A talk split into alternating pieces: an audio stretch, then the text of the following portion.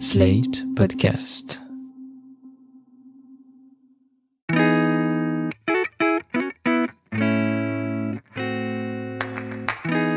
Bonjour et bienvenue dans Ami, le podcast où on regarde Friends et où on développe des crushs chelous sur Ross et Joey. Salut, moi c'est Anaïs Bordage et Sto Yazdiez Vijou Oi. Ça veut dire quoi déjà? Ça veut dire euh, ce que je regarde. Oi. Ah oui, ah Ouais. ouais. Mais tu me regardes waouh quoi. Ouais. Et moi, c'est Marie et je réalise peu à peu que la fin de ce podcast approche et je ne suis pas prête, même si pour être honnête, en fait, je suis prête à ne plus regarder Friends parce que j'en ai un peu marre. ouais, je te comprends. Depuis quelques épisodes du podcast, Anaïs, tu shippes Joey et Rachel comme tu n'avais jamais shippé personne dans la série avant. Bon, shipper, on resitue, ça veut dire vouloir vraiment que deux personnes se mettent ensemble. On a laissé Joey et Rachel alors que Joey venait de la demander en mariage par erreur et que Rachel avait dit oui. On va parler de ce qui se passe après dans l'épisode, mais avant ça, à la fin de chaque épisode, Anaïs, tu fais des prédictions pour la suite et on va écouter tes prédictions pour les épisodes qu'on vient de voir. Précédemment dans Annie. Du coup, j'ai lu que le prochain épisode s'appelle celui où personne ne fait de demande en mariage. Donc, euh, je pense que c'est assez logique. Il va juste rien se passer en termes de demande en mariage parce que, évidemment, Ross va arriver. Il va, il va dire qu'est-ce que tu fais avec la bague de ma grand-mère? Et du coup, je pense qu'il va y avoir toute une embrouille sur le fait que Ross lui-même s'apprêtait à la demander en mariage et que vu que c'est la bague euh, de Ross, Rachel va se dire, bah en fait Ross voulait aussi me demander en mariage et qu'il va y avoir une embrouille pendant tout l'épisode et qu'au final ça va un peu se régler en rien du tout. Je vais manifester le fait que Rachel et Joey vont quand même s'embrasser. Je pense pas que ça va se produire, mais vraiment c'est tout ce que je veux en fait. Juste donnez-moi un baiser. Bon, t'avais un peu tort, mais un peu raison. Ouais, plutôt raison. Ouais, plutôt raison. Je j'étais pas très bonne sur les détails, mais Ouais, mais sur le- l'ensemble et le fait que, ben, après l'épisode, ça se finit en queue de poisson, euh, tu avais raison. ouais. Mais si j'avais pas vu le titre, je pense que je me serais peut-être trompée. Anaïs, à chaque fois, tu nous prépares un petit récap des épisodes en plus ou moins une minute. Dis-nous ce qui s'est passé dans les 12 épisodes qu'on vient de voir. Alors déjà, Joey est absolument parfait à tout point de vue. Monica et Chandler essaient d'avoir un enfant. Du coup, 85% de leur scène, c'est Monica qui dit à Chandler euh, Je suis en train d'ovuler, vite, il faut qu'on couche ensemble. Elle ovule tout le temps. Ouais, c'est ça, pendant 12 épisodes. Phoebe élève des bébés rats. Chandler vit un petit peu sa, sa petite aventure euh, à part dans l'Oklahoma et après il revient et il se prend pour Don Draper. Sauf que un de ses slogans publicitaires c'est le pain parce que le fromage a besoin d'un ami. C'est pas mal, remarque. Ouais, c'est vrai. Joey pense que Ross est le diminutif de Rossel ou de Rostoffer. et on a droit à beaucoup, beaucoup, beaucoup de guest stars euh, dans ces 12 épisodes, et notamment Dermot Mulroney. Et c'est drôle parce qu'il s'appelle Dermot. C'est vrai. On commence la saison avec les retombées de la demande en mariage de Joey. Donc, comme tu l'avais prédit, le premier épisode de la saison 9 est un long quiproquo, puisque Ross n'apprend pas tout de suite que Joey a demandé Rachel en mariage, et Phoebe pense que Ross a demandé Rachel en mariage, alors que c'est Joey, blablabla. Bon, ça en finit plus, et honnêtement, moi, les quiproquos, ça me, ça m'angoisse un peu. Et du coup, cet épisode, je le trouve très, très angoissant. J'avais envie de passer un peu plus vite, mais euh, je l'ai quand même regardé parce que je fais mes devoirs comme il faut. Qu'est-ce que t'en as pensé, toi? À peu près 50% de Friends, c'est que des situations comme ça, en fait, où genre il y a une, une incompréhension sur un certain truc et ça dure et ça dure. Et moi, c'est le genre de truc qui me met hyper mal à l'aise. Mais là, du coup, oui, j'étais très, très stressée. Surtout qu'il y a aussi Joey qui essaye par tous les moyens de rattraper le truc et de dire à Rachel. euh, en fait, je voulais pas te demander en mariage.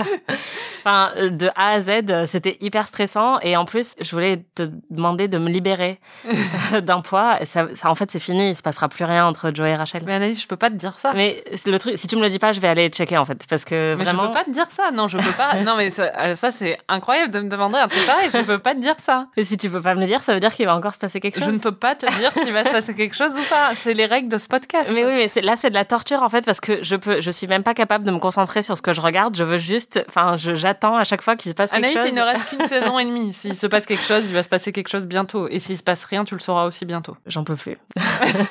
C'est dur. Bah, parce que du coup, je tirais la gueule pendant tout le truc parce que je me disais, bon, bah, j'ai l'impression que ça fait huit saisons que j'ai attendu une relation qui ne s'est pas produite, quoi. Et du coup, j'ai eu des blue balls de Joe et Shell. J'ai besoin de savoir si je dois passer à autre chose et si je peux me concentrer sur le reste de l'intrigue ou pas, tu vois. Mais je peux pas te révéler un truc pareil quand même. Ah, C'est comme si dur. tu me demandais euh, comment ça va se finir, quoi. Non, parce que s'il y a plus rien, tu peux me dire, il y a plus rien. Je peux pas te dire ça. Ok. C'est pas bien de faire ça. tu me mets dans une situation euh, pas commode.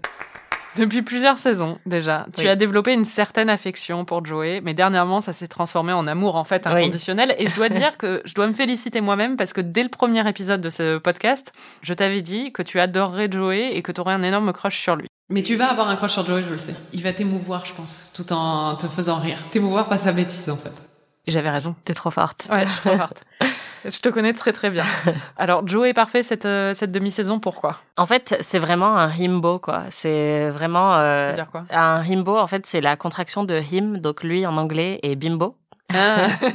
Et donc c'est un type de personnage masculin euh, auquel euh, Joey correspond parfaitement. Et il y a plusieurs règles très importantes C'est avec comme les le mec himbo. de Crazy Ex-Girlfriend, le Josh? Ouais, voilà, Josh Chan. Les règles du himbo, c'est que, bon, déjà, il doit être euh, canon de manière très conventionnelle, donc euh, hyper baraque, etc. Il doit être bête. et il doit être gentil. Donc, par exemple, s'il est canon et con, mais méchant, c'est pas un himbo. Il faut vraiment qu'il soit gentil et qu'il soit pur, quoi. et du coup, Joey, c'est vraiment un himbo. Il est parfait et, je sais pas, moi, il m'attendrait trop. Je me demande si c'est pas le himbo originel. Je sais pas exactement d'où ça vient, mais je sais que ça fait longtemps que c'est. Et après, bah, c'est un, un personnage euh, ou un archétype qui s'est développé récemment parce que avant, bah, les bimbos c'était des femmes, quoi. Ouais. Et c'est de plus en plus fréquent maintenant qu'on inverse ce stéréotype-là. Mais oui, Joey correspond parfaitement à, à toutes les cases du himbo. Il est un peu moins attirant, je trouve, que dans les épisodes précédents où il, il le développait vraiment comme lead romantique. Là, il est juste très très con. mais du coup, ça m'attendrait trop quand il dit à, à Chandler, mais tu crois vraiment que je suis complètement con euh, Et il se tape la tête avec une batte de baseball. Et après, il fait aïe. I didn't think you'd understand. What do you think I'm too dumb to understand that a husband needs to be with his wife? Huh? You think I'm like, duh? Ça m'a trop fait rire. Je sais pas, il est parfait, quoi. Bon, il y a un autre homme dans ta vie dont on doit parler, c'est Ross quand même, que t'as un peu négligé euh, ces derniers temps au profit de Joey. T'es triste? Non, je m'en fiche. dans cette demi-saison, il entre dans son rôle de père après la naissance d'Emma. Est-ce que ton opinion sur Ross a évolué dernièrement? Bah, il entre surtout dans son rôle de gros relou, quoi. Ah bah ça. Il m'a vraiment saoulé dans ces 12 Oh. derniers épisodes. Plot twist. Ouais. C'est marrant parce que je parlais à Eva qu'on a entendu dans, dans le podcast euh, récemment qui me disait qu'elle trouvait euh, David Schwimmer hyper beau. Donc j'étais contente parce que je suis pas la seule visiblement et je trouve toujours que euh, il est beau, il est grand, etc. Mais son personnage me saoule vraiment. Et là, il a plein de petits moments qui sont très agaçants. Bah on va en parler mais le nounou. Oui, qui est joué par euh, Freddie Prince Jr. et qui pour moi c'est un peu le sommet de Toxic Ross. Ouais. Il recherche une nounou avec Rachel pour Emma et en fait le meilleur candidat c'est un homme qui est joué par Freddie Prince Jr. le mari de Sarah Michelle Gellar. Enfin bon il est connu pour d'autres choses mais nous Ouais. c'est pour ça qu'on le connaît. et en fait ce mec qui s'appelle Sandy et il est parfait quoi. Il est hyper. euh, Il est un peu attention- intense parfois. Il est intense, mais euh, il a, enfin pour la petite, il est parfait quoi. Il est rassurant, oui. il est attentionné, il est sensible, il est hyper, euh, il a plein de talents et tout ça. Et en fait, le truc que Ross ne supporte pas, c'est d'avoir une nounou qui soit un homme quoi. Parce que pour lui, c'est quand il dit, j'aime bien quand il dit, euh, c'est comme si une femme était. Et que, à chaque fois, Rachel dit, était quoi? Ouais. Et il dit roi. et d'ailleurs, euh, Joey qui répond à cette question, il dit quoi? Genre euh, Penis model. mannequin de pénis. Weird. Thank you. Yeah, it's like a woman wanting to be a. A what? A what? What's the end of that sentence? Yes, what is the end of that sentence? a penis mom. Mais ouais, pour moi, en fait, enfin, il est sexiste, homophobe. Oui, il lui Et demande est-ce que t'es gay? T'es au moins bi Il lui dit. Ouais. Il dit carrément à Rachel, je t'aurais jamais forcé à embaucher quelqu'un qui te met autant mal à l'aise. Et Mm. t'es là, mais enfin, c'est quand même fou. Alors, l'épisode se termine. Il y a un petit twist parce que comme tu dis à chaque fois, c'est-à-dire qu'on sent que les scénaristes sont pas de son côté. Hein, Il Mm. est tourné en ridicule pour sa réaction. Et il y a un twist à la fin parce qu'il commence à parler de son père et à pleurer sur l'épaule de Sandy quand celui-ci lui demande pourquoi il réagit comme ça à, Ouais. sa sensibilité. Mais vraiment, Ross est insupportable, quoi. Il y a pas que ça, il y a aussi euh, un moment euh, déjà au tout début quand il y a le tout le quiproquo avec euh, Joey où il s'énerve parce que Joey a vu les seins de Rachel pendant qu'elle était en train d'allaiter. Et après il y a bah, tout un développement romantique vers la fin de des épisodes qu'on a vus où Rachel déjà laisse son numéro à un mec.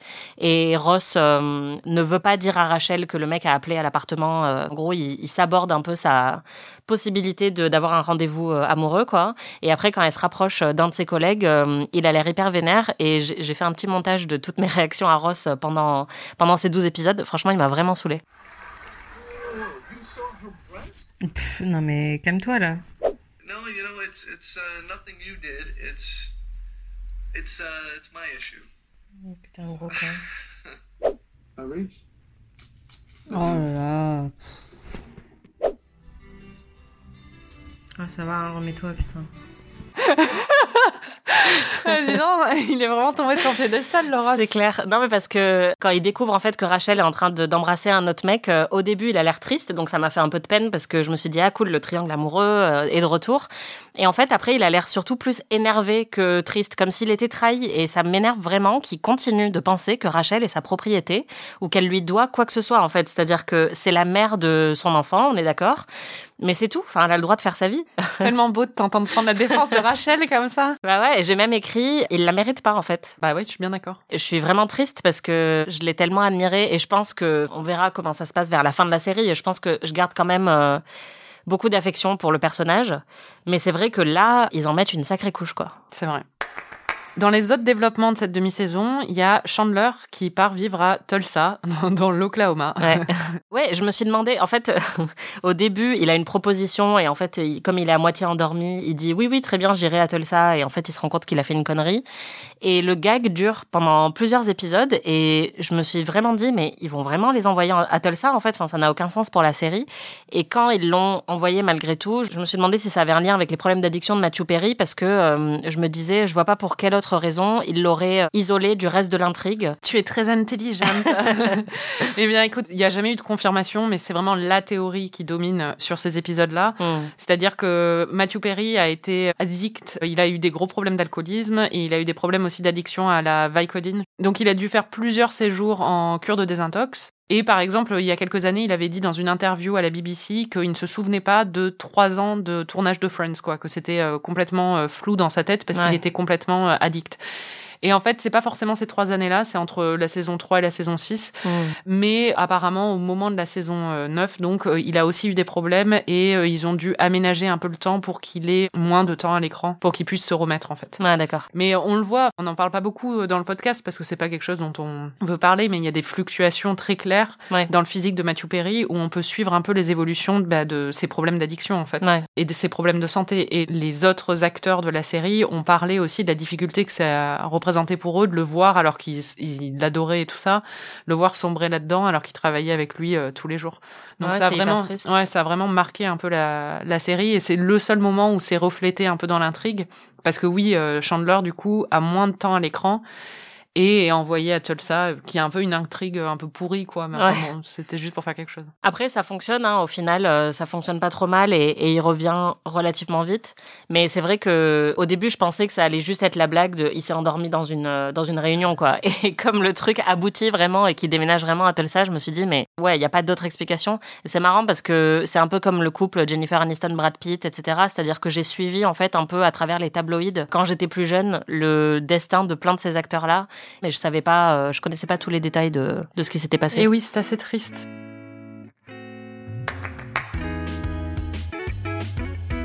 Parlons de mon intrigue préférée. Je dirais que c'est mon couple préféré de l'histoire de Friends. Ah ouais? Ah ouais. De mon guest star préféré de l'histoire de Friends en tout cas, c'est-à-dire Paul Rudd qui joue le rôle de Mike, Hmm. qui est le love interest de Phoebe dans ces épisodes. Ah, C'est marrant parce que quand je l'ai vu, parce que tu m'avais vachement hypé en disant que Brad Pitt n'était pas la meilleure guest star, mais que la, la meilleure guest star restait encore à venir. Et du coup, là, quand je l'ai vu arriver, enfin, je sais, on est toutes les deux fans de Paul Rudd, donc je me suis demandé si c'était lui, mais j'étais là, est-ce que c'est ça le, la meilleure guest star? Bah Parce oui. que, ok. évidemment. Je suis pas hyper euh, convaincue. euh. Ah bon, tu l'aimes pas dedans? Non, pas trop. Ah bon? Ouais. T'aimes pas Mike? J'adore Paul Rudd, mais déjà, ce qui est hyper marrant, c'est que. Je suis hyper choquée. Déjà, c'est un peu la preuve qu'il y a eu au, au moins un moment dans sa vie où Paul Rudd était pas beau parce oh que non, il est toujours beau, je suis désolée. pour moi, c'est vraiment le moins beau sur l'échelle des Paul Rudd parce qu'on Oui, sait euh, que le mec n'a jamais changé et il a pas vieilli depuis euh, 30 ans quoi. Mais là, en fait, euh, il est très bon et il a des répliques euh, qu'il délivre avec euh, beaucoup de Bah oui, tact. c'est Paul Rudd. Ok Marie. Mais euh, moi je trouve son personnage un peu boring en fait. Enfin honnêtement, il est pas très drôle, il a pas énormément Il est de pas drôle personnalité. quand il joue du piano debout et tout ça là. Oui, bah c'est la seule scène. Enfin, je trouve qu'il a vraiment très peu de personnalité, quoi, et que. Pour l'instant, il me fait pas énormément rire. Mais après, peut-être que c'est comme Rachel, c'est-à-dire que toi, tu as une vision sur euh, les autres épisodes qui vont venir après et qu'il va plus me faire rire. Mais il y a deux, trois répliques euh, qu'il a dites qui m'ont fait rire. Mais je trouve que dans l'ensemble, le personnage est un peu boring. Pour moi, en fait, c'est le personnage parfait pour être avec Phoebe, en fait, parce que elle est l'opposé de boring, elle est complètement folle. Et du coup, il est toujours euh, partant pour ses délires. Il la soutient tout le temps. Il est complètement amoureux d'elle. Et en même temps, bah, il est aussi, euh, c'est le personnage beaucoup plus euh, terre à terre. Et heureusement, dans une relation, enfin, si elle était avec quelqu'un qui est aussi délirant qu'elle, ça serait n'importe quoi, quoi. Je sais pas, pour moi, le personnage qui est parfait pour elle, c'est David, en fait. Oh. David, il est hésitant. Il est mignon, il est gentil, mais il est hésitant. Il a aucune confiance en lui et tout ça, quoi. Bah, je sais pas, moi, quand ils étaient ensemble, je les ai trouvés trop mignons. Et là, j'étais trop contente quand il est revenu. D'ailleurs, il y a un, un, petit extrait de ma réaction euh, quand David est revenu. J'étais trop contente. Oh my God, David! Is this a bad time? No, it's a great time. Come in. wow! Hi! Oh my gosh! Oh là là. Are you doing here? Are you back from this? J'étais très stressée parce que je me suis dit que ça allait foutre la merde avec euh, parce que j'aime bien Paul Rudd aussi hein. et je trouve pas son, son personnage m'agace pas ni rien c'est juste que pour moi enfin après c'est peut-être aussi parce que tu m'avais grave hypé en me disant la meilleure guest star machin mais pour moi euh, Ben Stiller ou ou euh, comment il s'appelle Bruce Willis ont laissé une impression vachement plus forte parce qu'ils avaient des personnages très définis. Lui après tu sens qu'il est là pour durer donc il va sans doute être développé encore un petit peu plus dans les épisodes qui viennent mais pour l'instant euh, j'ai pas grand chose à dire sur lui quoi tu vois il, m'a pas laissé une forte impression alors Bah, que déjà, David enfin, waouh non, mais tu vois, par exemple, sa réaction au fait que Phoebe embrasse David. Ouais. Il est tout de suite là. Bon, ça va pas se reproduire. Ok, très bien. Il est hyper gentil, quoi. Ouais, ouais, non, mais je suis d'accord. Mais du coup, je trouve que la manière dont c'est fait est un peu boring. C'est-à-dire que euh, il a un côté euh, très euh, relax et il suit un peu le mouvement et, et il se laisse porter par euh, la folie de Phoebe et tout. Mais d'une manière, je trouve, qui n'est pas euh, encore hyper développée ou enfin qui pourrait être encore plus drôle ou encore plus touchante. Là, je trouve que c'est un peu euh, milieu, tu vois. Je suis extrêmement déçue.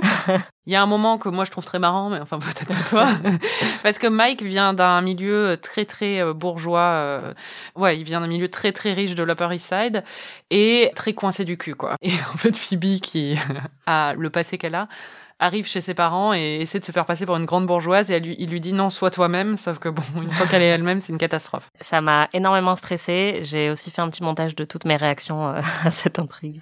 Still sure about me being myself? Absolutely. Yeah. Know, maybe just a little less pimp spit.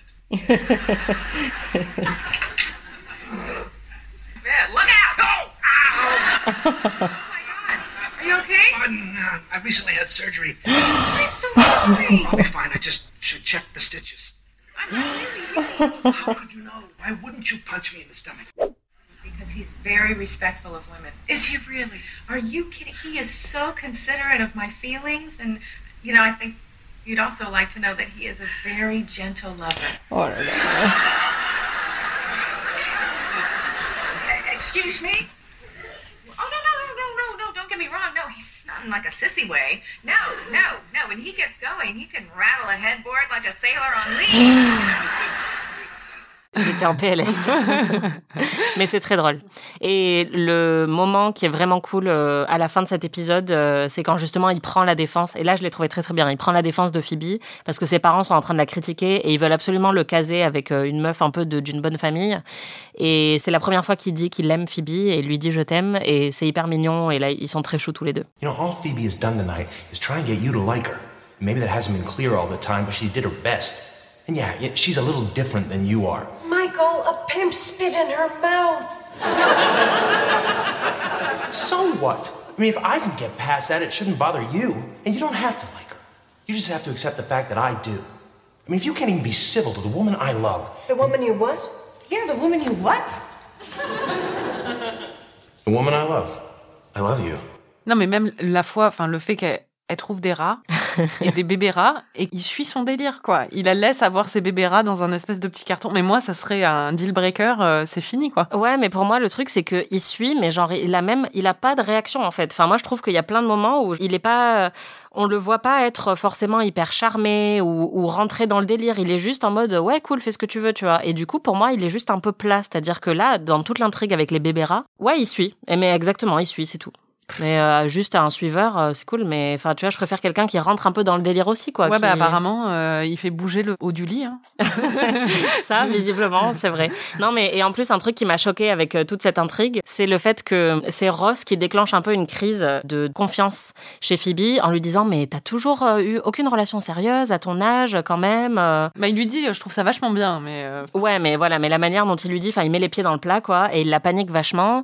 Et après, elle dit, elle est hyper stressée parce qu'elle a jamais emménagé avec quelqu'un. Et je suis là, mais tout le monde a oublié le policier assassin de pigeons avec qui elle a emménagé. elle a pas emménagé avec le policier assassin de pigeon. En fait, quand tu revois l'épisode, elle est chez lui. Ils sont en train de chercher un appart et elle est chez lui un matin et il tue le pigeon, donc ils Ah, arrêtent la donc elle a pas encore. euh, Ok, ouais, mais elle était prête, quoi. Et, Oui, et la relation était quand même euh, relativement euh, sérieuse avant oui. qu'il tue un pigeon. donc, euh, je sais pas, je trouvais ça bizarre qu'il lui fasse toutes ces remarques et puis surtout que bah c'est pas grave, quoi. Et à un moment, elle dit ah mais j'ai jamais fêté d'anniversaire de couple, machin. Et j'étais là, mais c'est pas grave, Phoebe. Aie confiance en toi. Bah On oui. s'en fout des anniversaires. Mais en plus, elle a confiance en elle, normalement. Ouais. C'est ça qui est beau chez Phoebe. Mm. En parlant de Phoebe, tu voulais parler de son dîner d'anniversaire? Cet épisode m'a vachement stressée. Donc, il y a un épisode où elle veut fêter son anniversaire. cauchemar. Ouais, vraiment. Elle veut fêter son anniversaire avec euh, bah, avec tous les amis et en fait euh, ils ont tous un empêchement qui fait qu'ils ne viennent pas. Mais bon, il y a empêchement et il y a empêchement quoi. C'est-à-dire que Monica et Chandler, c'est d'abord c'est parce qu'ils se disputent et après c'est juste parce qu'ils veulent coucher ensemble parce que Monica ovule et que donc euh, il y a une urgence absolue à coucher ensemble maintenant. Ross et Rachel, c'est parce que Rachel a peur de laisser le bébé tout seul pour la première fois et qu'ensuite elle se retrouve enfermée en dehors de l'appartement, etc. C'est plus compréhensible quand même. Oui, voilà. Et après ils arrivent et ils sont pas très sympas. Maintenant que tout le monde a commandé, je voudrais être celle qui ouvre cette fête d'anniversaire et porter un toast à Phoebe. C'est gentil. Elle a perdu une chaussette. Quoi? Non, non, Emma vient de perdre une chaussette. Mais maman est là? Je voulais l'inviter à déjeuner à midi et elle m'a dit qu'elle n'était pas en ville aujourd'hui. Ross, regarde, elle n'a toujours pas remarqué que la petite chaussette d'Emma était par terre. Il est original ce toast. Je sais que vous avez tous des tas de choses personnelles, mais. Mais moi, ce que j'aurais voulu, c'est faire un petit dîner avec mes amis pour mon anniversaire. Et vous êtes tous arrivés très en retard, et vous n'avez même pas eu la courtoisie de téléphoner. Enfin, vraiment, j'étais hyper outrée pour Phoebe qu'il la laisse en plan. Et ça m'a rappelé un épisode de Sex and the City où c'est exactement la même intrigue. Et c'est vraiment l'épisode le plus angoissant de Sex and the City où elle se retrouve toute seule au restaurant et il y a personne avec elle. Et c'est encore une fois une intrigue qui aurait été résolue très simplement si on avait des téléphones portables. Mais là, euh, ça m'a vraiment fait euh, énormément de peine pour elle. Ils en avaient des téléphones portables parce qu'on est en 2002 là. Oui, c'est vrai. En 2002. Non, et puis enfin, ils avaient un fixe, c'est-à-dire que Monica et Chandler, ils sont à l'appartement, ils sont juste en train de d'essayer de coucher ensemble pour la huitième fois de l'épisode, quoi, et ils peuvent pas appeler et dire. Euh, D'ailleurs, ils en ont un parce que Phoebe prend un appel de Mike à la fin et part de, du Oui, c'est vrai. Donc elle a vraiment son- Ouais, c'est vrai, t'as raison. Ben, c'est encore pire du coup. Et le seul qui est là, c'est Joey, qui est parfait et qui tire la gueule juste parce qu'il en a marre d'attendre et de pas pouvoir commander à manger. Mais à la Et- fin, il mange tout. Voilà, et à la fin, il mange tout. Donc, euh, encore une fois, il est parfait. et il embrasse Phoebe pour, je crois, la troisième fois de cette série. ouais, non, cet épisode m'a vraiment fait énormément de peine. Et bon, après, moi, je tiens beaucoup aux anniversaires et ce genre de trucs, mais j'ai trouvé ça euh, hyper méchant de la part des autres amis euh, de pas avoir la considération de la prévenir. Et ensuite, quand ils arrivent, ils en ont rien à foutre et ils font que s'engueuler et ils parlent au-dessus d'elle. Enfin, bref, ils sont pas sympas. Je voulais parler d'un petit truc qui s'est passé entre la saison 8 et la saison 9. Ça s'est pas passé en VO, ça s'est passé en VF. Donc euh, comme on regarde en VO, tu t'en es peut-être pas rendu compte. Mais c'est très connu. Hein. Dans la version française, il y a eu un changement de voix, en fait. Donc on va écouter les voix de Rachel, Chandler et Joey dans la saison 8. Et alors, vous aussi vous n'avez pas dormi et je vous vois pas tous pleurer parce que vous vous êtes trompé de pied en mettant vos pantoufles. Mais attends, je- savais même pas que t'étais enceinte. Et qui est le la, la victime involontaire à qui tu as volé sa semence? Vous m'avez révélé pas mal de détails personnels vous concernant, alors moi je peux peut-être tout rééquilibrer et vous révéler des trucs personnels à son sujet. Et voici leur voix dans la saison 9. Bah, Rassure-toi, je ne vais plus lui téléphoner sans arrêt. Il ne veut plus nous entendre. Maintenant, il va falloir qu'on trouve un autre pédiatre.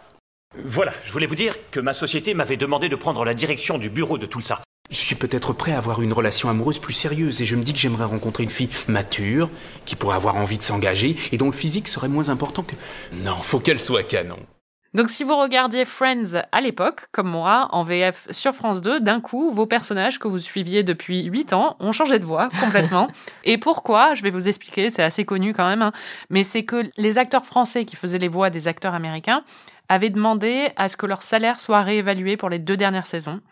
Et il faut savoir qu'en fait, ils étaient payés que entre 230 et 275 euros par épisode. Putain. Alors que les autres étaient payés de l'autre côté un million par Ouais. épisode. Donc bon, je sais que c'est juste les voix, mais quand même, c'est vraiment la honte, quoi. Bah ouais, et puis c'est beaucoup de temps quand même. hein. Et ben voilà. Donc ils voulaient plus que ce tarif syndical et en fait ils étaient payés comme des rôles secondaires chacun et ils voulaient chacun être payés comme un rôle principal. Et AB Productions et France 2 ont décidé de ne pas leur accorder cette augmentation. Donc c'est pour ça qu'on a perdu trois des voix de la VF entre la saison 8 et la saison 9 et que les nouvelles voix, enfin moi, elles m'énervaient un peu. Et les autres, du coup, sont restés. Ils ont dit c'est pas grave, payez-nous 300 balles. euh, Eh est oui, content. et le pire en plus, c'est que celui qui faisait la voix de Chandler, Emmanuel Curtil, le pauvre, il pouvait même pas avoir d'autres boulots avec France 2 parce que on lui disait qu'il avait trop la voix de Chandler. Il était trop associé à ça, mais il Wow. était quand même payé que 230 euros par épisode. Je sais pas compter, mais ça fait vraiment pas beaucoup par année. Hein. Bah ouais, non, c'est que dalle. Ah bah ouais. Le pauvre. Voilà, donc euh, c'est pour la petite histoire. Très bien. On va faire une petite session drive-by avec euh, des petits trucs qu'on a relevés, dont on voulait parler euh, vite fait, mais pas trop s'attarder dessus non plus. voilà. Il y a un autre épisode clip show. J'en peux plus. On va entendre ma réaction euh, quand j'ai découvert qu'on allait encore avoir un clip show. So here's a, a very special. Ah non, putain. ouais, j'avoue, bah moi c'est pareil. À chaque fois, je suis ah non pas encore. Bah ouais, et du coup, j'ai écrit à Marie en lui disant putain, j'en peux plus des clips shows. Et c'est là qu'elle m'a dit ah bah moi je zappe les scènes à chaque fois et je Bah, moi, passe en regarde- accéléré. Ouais, et- je regarde que les scènes inédites et en fait je, je regarde quelles sont Mm. les scènes qui sont mises, les scènes d'archives pour savoir euh, quel est le sujet du clip show. Mais c'est bon quoi, je viens juste de les voir il y a deux semaines. Ouais, c'est clair. Bon bah écoute, je ferai ça pour les un ou deux clips shows qui restent. Ah, t'en fais pas, euh, il va y en avoir deux. Il y en a un par saison. Oh mon dieu. Je voulais aussi parler euh, d'une scène culte qui est le moment le plus blanc de Friends, il faut le dire. c'est clair. Et Dieu sait que c'est pas facile. Oui, c'est ça. le moment le plus blanc de Friends. C'est quand même une série très très blanche. C'est le moment où Ross chante Baby Got Back à Emma et la fait rire. Et ensuite, euh, Rachel, qui a envie de faire rire sa fille aussi, se met à chanter ça. Et donc, euh, Baby Got Back, pour resituer, c'est un tube de rap de l'époque. Vous connaissez, c'est sûr. C'est euh, I like big butts and I cannot lie. Voilà, nous aussi on est très blanches, vous Voilà. avez pu constater. Mais hum, ouais, en fait, euh, c'est marrant parce que c'est dans le titre même de l'épisode, je crois. Vous allez entendre ma réaction. Ils ont l'air de trouver ça très inapproprié, mais moi j'étais là, bon, ça va. Bah oui, on s'en fout, elle comprend Elle a rien. trois jours et demi, c'est ça. What did you do to make her laugh? Well, I sang, actually, Baby Got Back. You what? You sang to our baby daughter a song about a guy who likes to have sex with women with giant asses? Et le dernier truc dont je voulais parler très vite, c'est qu'en fait, Rose va toujours voir son pédiatre. Et en fait, j'y ai pensé parce que j'ai l'impression que tu allé voir ton pédiatre très tard. je crois me souvenir d'un truc comme ça. Et quand tu m'avais dit ça, je m'étais dit, putain, c'est comme Rose. je te l'avais jamais dit. Oui. Alors, je ne continue pas à aller voir mon pédiatre à l'âge de 30 ans, même si franchement, il me manque. Big up. mais je me souviens plus à quel âge j'ai arrêté d'aller le voir, mais je pense que je devais avoir genre 14 ans, un truc comme ça. Ça va encore. Ouais, mais il y avait que des bébés qui rampaient au sol dans la salle d'attente, tu vois. Et moi, qui était genre une adolescente qui portait des buffalo, quoi. Mais je sais pas, j'étais hyper attachée à lui et il était super cool comme médecin, donc. euh, et oui, quand j'ai vu ce truc, j'étais là, putain, mais c'est la honte. moi aussi, je fais comme Ross. C'est pour ça, je m'en souvenais. je voulais le mentionner. Bon, bah, très bien. Mais en fait, ce que j'adore, c'est que hum, c'est un truc que je percevais pas du tout avant de voir la série, mais c'est vraiment le côté loser des amis qui rentrent dans la trentaine ou en tout cas dans l'âge adulte, mais qui ont un peu du mal à. hum, Et moi, j'avais l'idée vraiment de d'adultes hyper adultes quand je ne connaissais pas la série, et donc j'adore ces petits moments où je découvre que justement, je pense que c'est aussi inspiré de bah, des moments de loose des scénaristes. Ça sort pas de nulle part ce genre de truc, quoi. Ils devaient aussi connaître quelqu'un qui continue à voir son pédiatre parce que c'était juste plus pratique ou que c'était, je sais pas, intimidant de trouver un nouveau docteur. Et c'est comme le truc de, t'as toujours pas été en couple à ton âge ou je trouve ça hyper euh, marrant et réconfortant ce genre de truc. Et c'est pas du tout ce que j'imaginais être Friends avant de regarder la série. Oh. On va passer au point guest star. Donc, on a déjà parlé de Paul Rudd. On a aussi mentionné Freddie Prinze Jr. T'étais surprise de le voir? Très surprise. Just a sec. Okay, okay. This one's name is Sandy. Waouh. On sent la meuf qui était adolescente en 2002, quoi. C'est clair. Qui a regardé Souviens-toi l'été dernier. C'est clair, pour moi, c'était vraiment un gros moment de le voir, quoi. On a aussi Christina Applegate dans un de mes rôles préférés euh, de guest star dans Friends. Elle Ah joue ouais la sœur de Rachel, Amy, qui est une peste incroyable, mais qui me fait beaucoup rire. Ouais, moi j'ai pas du tout aimé. euh, Ah bon? ouais, on n'est pas raccord sur les guest stars euh, cette Tu semaine. l'as pas mais- trouvé euh, drôle? Bah en fait, au bout d'un moment, je trouvais que c'était très unidimensionnel, quoi, le truc où elle est très méchante. Et au début, ça me faisait rire. Et en fait, plus l'épisode avançait, plus, enfin, il y avait vraiment aucun relief. C'était que genre elle est tout le temps, tout le temps, tout le temps, tout le temps. euh, Oui, mais Christina Applegate est tellement drôle, quoi. Enfin, elle a vraiment un bon timing. Ouais. Il y a aussi Selma Blair euh, qui, pour le coup, euh, encore une fois, une grande star euh, des années 90. Sex et qui est- Intention. Ouais, voilà, aussi, euh, qui a beaucoup collaboré avec euh, Reese Witherspoon. Ouais. J'étais trop contente de la voir aussi. Et, euh, Elle est en- très belle là-dedans, parce Ouais, qu'elle a elle est une magnifique. super coupe de jeu. Oh là là, non mais elle est magnifique. Et après, il y a aussi la, la nounou qui arrive à la fin, qui est jouée par Melissa George. Donc encore une meuf magnifique. Et j'ai même noté, genre toutes les meufs les plus belles du monde ont joué dans Friends en fait.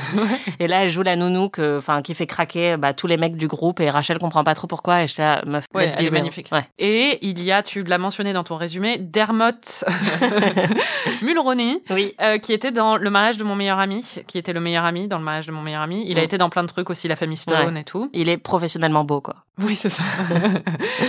Et dans ces épisodes, il joue un gros connard qui a repris le boulot de Rachel pendant son congé maternité et qui essaie de la menacer un peu professionnellement quand elle reprend en lui disant, enfin en lui faisant comprendre qu'il n'a pas besoin d'elle, quoi. Mais on comprend tout de suite qu'il va y avoir une tension sexuelle entre eux. C'est très évident dès le départ déjà parce qu'ils l'ont casté lui et que très vite on sent qu'il y a une espèce de des allers-retours un peu euh, passif-agressif entre eux, mais on sent le- l'alchimie qui se développe.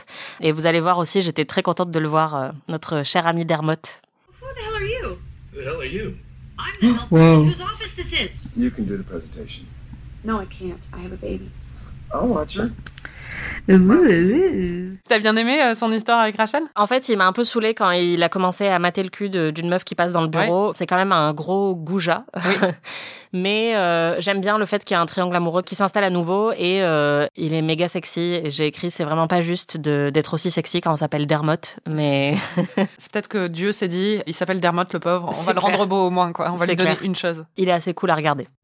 Il y a aussi Evan Handler, qui est plus connu sous le nom de Harry Goldenblatt pour euh, tous les fans de Sex and the City. Et j'ai regardé, bon là, il joue le réalisateur du soap opéra de Joey. Mm. En fait, j'ai regardé, il jouait déjà dans Sex and the City au moment euh, de cet épisode. Ça faisait euh, à peu près, il avait joué dans une saison déjà de Sex and the City. Ah ouais, c'est marrant parce qu'il n'y a pas trop de réactions quand il est là, mais euh, Bah, je pense qu'il n'était pas encore euh, très connu. Et puis Sex and the City, c'était une émission sur le câble. Oui, c'était pas le même public, mais euh, il est génial. C'est le mari de Charlotte hein, pour Oui. resituer et c'est le meilleur boyfriend slash mari de Sex and the City. Oui, de clairement. très loin. Clairement. On passe au MVP et au gros loser. Euh, chaque semaine, on décide qui est le meilleur ami de ces épisodes. Anaïs, qui est ton meilleur ami Phoebe, je Ah, l'adore. Bon après ça c'est toujours un peu le cas, mais là je la trouve vraiment super. Déjà ça m'a trop fait rire quand elle se sent malade euh, parce qu'elle a mangé de la viande euh, chez les parents de Mike et que quand elle revient pour un peu leur euh, les énerver, elle leur dit euh, vous avez 13 salles de bain et ben j'ai vomi dans le placard. c'est génial et j'adore. C'est un gag récurrent qu'elle fait à chaque fois, mais quand quelqu'un dit un truc un peu choquant, genre je sais pas j'ai trompé Chandler et que Monica fait quoi? Elle répète j'ai trompé Chandler. genre. Take it from me, moms love me. Ross's mom one time actually said, I am like the daughter that she never had. She said what? That she's like the daughter she never had. Elle répète au premier degré comme si la personne n'avait vraiment pas entendu et ça me fait mourir de rire à chaque fois. C'est tout le temps la même blague, mais ça fonctionne très très bien. Donc euh, Phoebe, euh, c'est ma reine. Et toi, c'est qui ton MVP Ben moi c'est Mike. J'adore Mike et j'a- j'attendais qu'il arrive depuis des saisons et des saisons. J'avais trop hâte que tu le rencontres et bon apparemment euh, bon après je suis amoureuse de Paul Rudd depuis Clueless donc euh, Ouais, mais justement, pour moi, quand tu vois euh, Paul Rudd dans Clueless et qu'après tu vois Mike, t'es là, bon. Bah, c'est le même rôle littéralement. C'est juste qu'il il a, il a pris un peu dans bon point mais euh, il a les cheveux un peu plus longs. Mais enfin bon, bref, c'est Mike et Amy en égalité. Amy, c'est la version un peu euh, diabolique en fait, la sœur de Rachel, parce qu'elle me fait beaucoup rire Hmm. et que j'aime beaucoup Christine Applegate. Et qui est ton gros loser? Bah, Ross. D'accord. Vraiment relou. Et un truc qu'on n'a pas dit aussi, c'est qu'il interdit à Joey de se taper sa nounou. Et euh, j'étais là, c'est bon, laisse Joey se taper la nounou, quoi. Enfin, Toi, t'as juste envie que Joey prenne un peu de plaisir, quoi. Ouais, et puis enfin, je trouve que Ross se mêle beaucoup de la vie des autres en fait, et du coup, ça donne parfois des très bons côtés comme euh, le truc du vélo, et parfois ça donne vraiment des côtés très chiants où il a envie de contrôler la vie de ses amis et t'as envie de lui dire euh, calme-toi un peu en fait. Et toi, c'est qui ton loser? Mais moi, c'est Dermot. C'est le personnage joué par Dermot, je sais plus son nom. Je trouve que c'est un énorme goujat, en fait. Ouais. Et même euh, la petite tension qu'il a avec Rachel, ça me saoule, en fait. Je comprends, c'est un peu émoustillant et tout ça, et il est pas mal. Je trouve que ça encourage toujours les trucs où le mec c'est vraiment un gros connard quoi. Enfin, elle Ouais, revient clairement. de congé maternité et il la menace professionnellement. Il menace son. Après, il, il lui dit non, va, va à la présentation, un truc comme ça. Et on est censé trouver ça mignon, mais euh, c'est pas mignon. c'est horrible quand tu re- reviens d'un congé de maternité. T'as déjà l'angoisse, t'es crevé et t'as l'angoisse de, de plus trouver ta place dans ton milieu professionnel. Et t'as un connard comme ça qui est comme ça. Et après, elle est censée avoir une histoire d'amour avec lui? Non. Waouh. Voilà. Non, moi je trouve qu'il devient gentil très vite, donc euh, ça va. C'est euh, irréparable ce qu'il a fait au début. Ok. On passe aux prédictions. Anaïs, qu'est-ce que tu penses qui va se passer dans le reste de la saison 9 Alors, je pense qu'il va y avoir un triangle amoureux entre Rachel, Ross et Dermot. Parce que je pense qu'il faut que ça se finisse sur un gros truc. On sait que toutes les saisons se terminent euh, de manière un peu spectaculaire. Donc, je pense qu'ils vont faire tenir un peu une tension entre Ross et Rachel jusqu'à la fin de la saison, qui sera peut-être résolue ensuite. Je pense aussi que Ross va se trouver quelqu'un là bientôt. Donc, ce sera peut-être euh, même carrément un carré amoureux. Et qu'après, Ross va un peu aller de son côté. Du coup, va- avec Dermot, Ross, euh, Rachel et euh, la meuf de... Voilà. Et que après, euh, ils vont chacun un peu aller de leur côté et qu'ils se remettront ensemble vraiment à la toute fin de la saison 10. Mais voilà, c'est un peu ma seule prédiction euh, pour l'instant. Ok. Merci de nous avoir écoutés. Merci Anaïs. Merci Marie. Vous pouvez retrouver tous les épisodes d'Amis sur slate.fr ou votre plateforme de podcast préférée. Notre prochain épisode couvrira la deuxième moitié de la saison 9 de la série jusqu'au final, celui à la Barbade. Je peux le dire parce que ça ne révèle rien. Anaïs, tu vas live tweeter ton visionnage des deux derniers épisodes de la saison. Il va se passer pas mal de choses, donc ça risque d'être assez fun. Et si vous voulez suivre le live tweet, euh, c'est at Anaïs Bordage sur Voilà. Twitter. Et pour la date, on la communiquera sur Twitter. Donc vous êtes obligé de passer votre vie sur Twitter. Et de suivre Anaïs. Tu vas gagner plein de followers. N'hésitez pas à suivre la série en même temps que nous et à partager vos impressions sur les réseaux sociaux. Et si vous êtes fan de séries, vous pouvez aussi écouter notre podcast PIC TV où on analyse l'actualité des séries. Si vous avez aimé cet épisode, vous pouvez nous laisser 5 étoiles et un petit commentaire où vous pouvez parler de nous à tous vos amis. On se retrouve la semaine prochaine pour de nouvelles aventures. Salut Salut Ami est un podcast produit par Slate.fr sous la direction de Christophe Caron et Benjamin Ours avec Aurélie Rodriguez.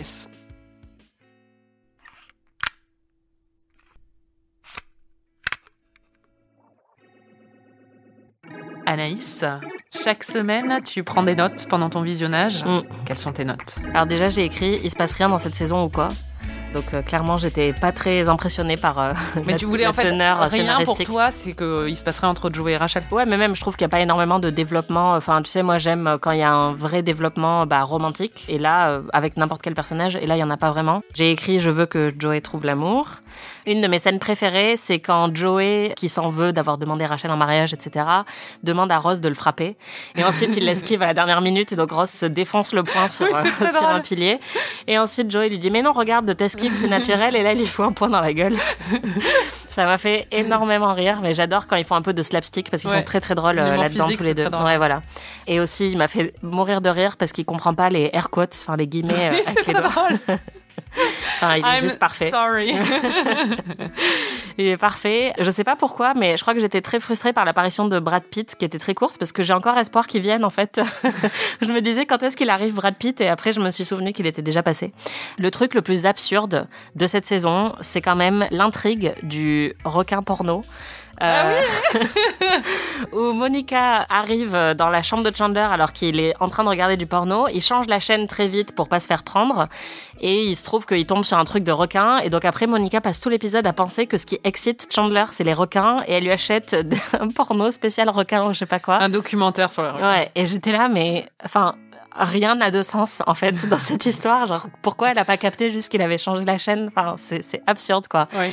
Et j'ai écrit la relation de cette série au porno est très étrange de manière générale ils ont quand même beaucoup d'histoires de genre euh, on se filme en couchant et euh, tout ça et après je me suis souvenu que c'était les années 90 et qu'ils avaient pas internet et que du coup il fallait bien s'occuper euh, C'est vrai. d'une autre manière Phoebe elle sait pas quoi faire de ses bébés rats et j'étais là Phoebe c'est des rats et tu vis à New York enfin juste fais le calcul Lâche-les dans la rue. voilà, c'est ça. Ils, ils sont juste, ils sont faits pour cette ville, quoi. et une de mes phrases préférées, c'est quand Ross et Mike passent une soirée ensemble et visiblement ils sont incapables de faire la conversation, ce qui est aussi un peu absurde, mais bon, bref. Et Mike ensuite décroche le téléphone à la place de Ross alors qu'il est chez lui. Et ensuite Ross dit Mike played with the boundaries of normal social conduct. Donc il a joué avec euh, les frontières de, de- du comportement euh, social normal. J'ai trouvé que c'était une excellente réplique.